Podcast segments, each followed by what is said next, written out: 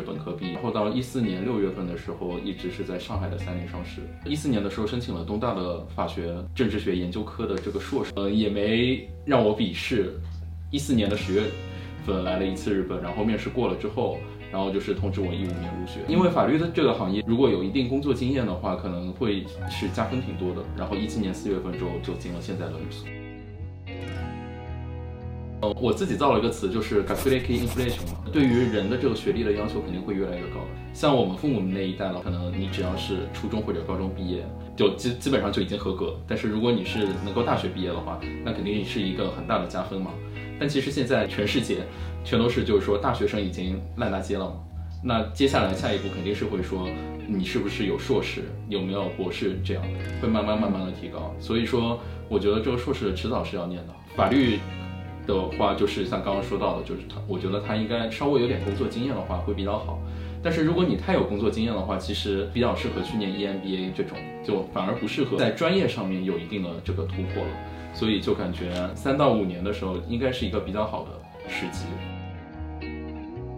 他也是巴拉斯基吧，就是要看你是进的怎么样的律所，然后做的是怎么样的业务。像我们所的话，收入还是挺。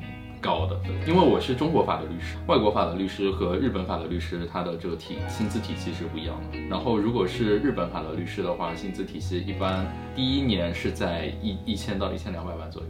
第一年就一千？嗯，对的。呃，除了律师以外，我们会有律师助理，然后还会有秘书，然后或者是类似于职能部门，就比如说会计啊、人事啊这种。嗯，这种的话，像一般的大手企业的这个薪资水平差不多。他这个招招聘的这个 course 就本身就是完全不一样的，因为律师他有一个这个司法考试，你过了司法考试，而且还会有一年的这样一个司司法休息、习或秀秀的这样一个过程。所以说，基本上如果你进来律师的话，呃，他的这个 course 和其他的就完全不一样。那如果是说是其他的，呃，你没有律师执照的话，那就是松么松么，你也就是口雷嘎拉应该也不会成为律师。我没有参加日本的司法考试，哦，但是有在考虑，哦，有在考虑。对，日本的司法考试的确是很难的，近十几年吧，那个录取率、合格率基本上都是个位数，百分之几，录取的人数基本上是在大概两千个人左右。他比如说，他约定说是我今年要招两千个人，然后他就按你的这个分数高低来排名，然后只取前面两千个。大部分在日本的、中国的做法律这一块的，其实基本上都不会去想到考日本的司法考试。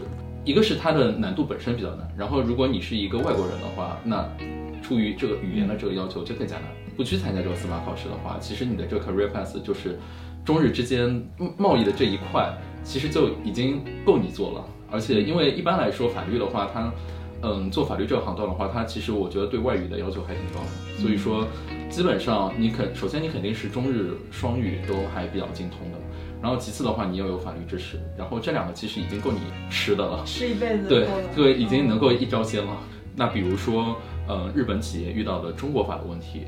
或者是他们在中国遇到的这种法律问题，或者是虽然是日本企业之间的并购，但是他们各自在中国有厂。现在越来越多的是中国企业要收购日本企业，那在这个过程当中会涉及到很多中国法的问题，甚至于说你可能对于日本法都不一定要那么的了解，但主要是你可能是对于中国和日本之间的这个跨境的嗯法律，还有中国国内的这个法律，你可能要更了解一些，因为你的中文、日文或者。中国的法律知识、日本法律知识，其实都是你自己就是赚钱的武器嘛。所以说我哪个不去用它，这种还是相对比较少。对，嗯，也是我认识的中国人，基本上在日本都会利用他们的专业知识，然后跟日语能力、跟中文能力相乘，然后做中间的这么一个。是的，是的。而且这方面好像往往每个行业都挺缺这样的人才。大家中文和日文其实都很好嘛，对。但是你要配上法律知识，或者是你要配配上一定的专门知识的话，其实我觉得还挺少。对，这种所谓三料人才，就是又中文好，又日文好，然后又有一门专业知识的话，就感觉是比较有出路的。会学到一些还挺奇怪的知识吧，比如说我们现在这个车里面，它都是会有导航。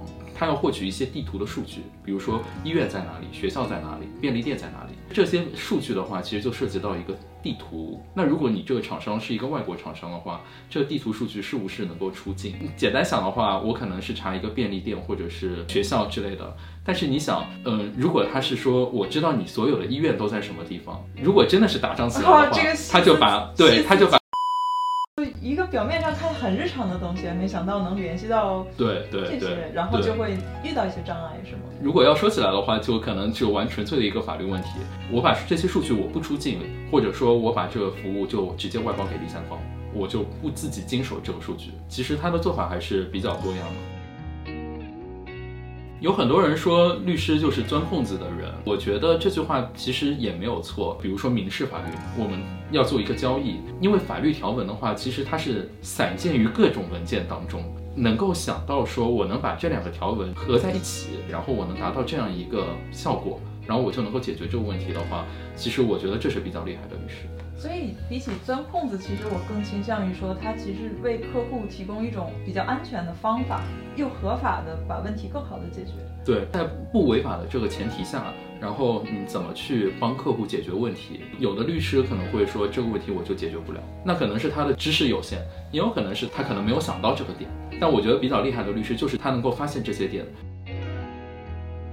在我身边的话，也有很多同事是女性的律师，而且我们也有很多的女性的合伙人，所以我不觉得女性在律师这个职业上是有玻璃天花板，我不觉得有玻璃天花板。但是呢，从律师的这个工作强度来说，他毕竟是乙方。应该说就是随时要有一种工作的状态吧，特别是如果家里有孩子的话，其实我觉得他们还挺辛苦的。我有见到过有很多女律师顶住了这样的工作压力，成为合伙人，然后也干得很好。嗯，我听你说以后，我感觉到，嗯，女律师她遇到的困境其实和很多女的白领遇到的困境是相似的，并不是因为这个行业对女性有歧视或者怎么样，而是一个育儿和工作能不能同时成立的一个对广泛的是的。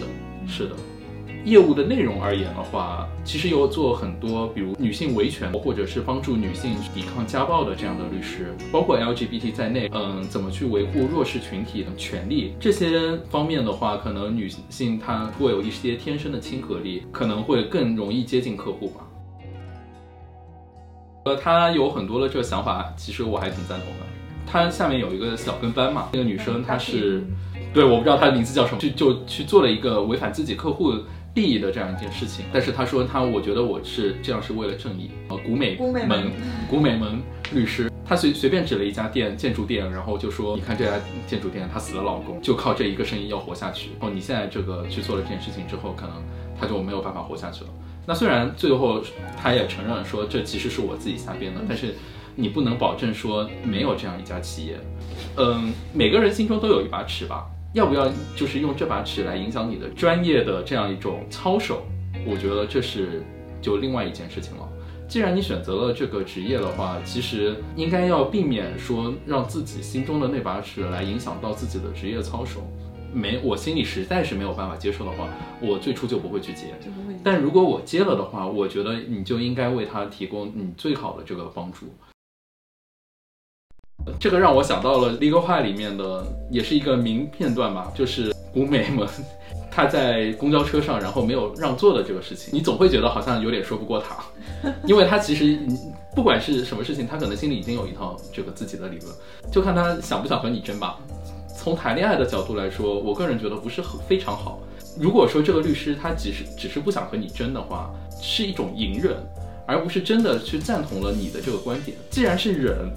迟早会忍到一定的极限的，所以说，我觉得从这个角度来说，律师好像不是很适合谈恋爱。哦，这样的。对，可能谈恋爱的话，抛弃自己心里的一套理论，然后去能够愿意去倾听对方的这个想法，学会去倾听的话，可能是包括我我在内的律师应该要共勉的一个地方。我的理想型。就顺着刚刚的话来说的话，我觉得应该是有一个独立想法的人吧。说实话，我觉得我不觉得我的所有的观点全都是对的，我也不觉得我的这个心里面的这个理论全都是对的。所以说，我也需要有一个人能够来修正我的这个想法。那其实我觉得，如果能够心平气和的来进行一个讨论，然后来共同解决问题的话，可能呃会比较好吧。我觉得不一定会吧，您这个还是看个人选择。但如果一个律师真的愿意不去做公证的话，我觉得他就肯定是真爱。就因为您知道，在法律上面是这么规定的，这个财产可能是就最终如果离婚的话，不是在自己名下的，那我觉得他明显是真爱。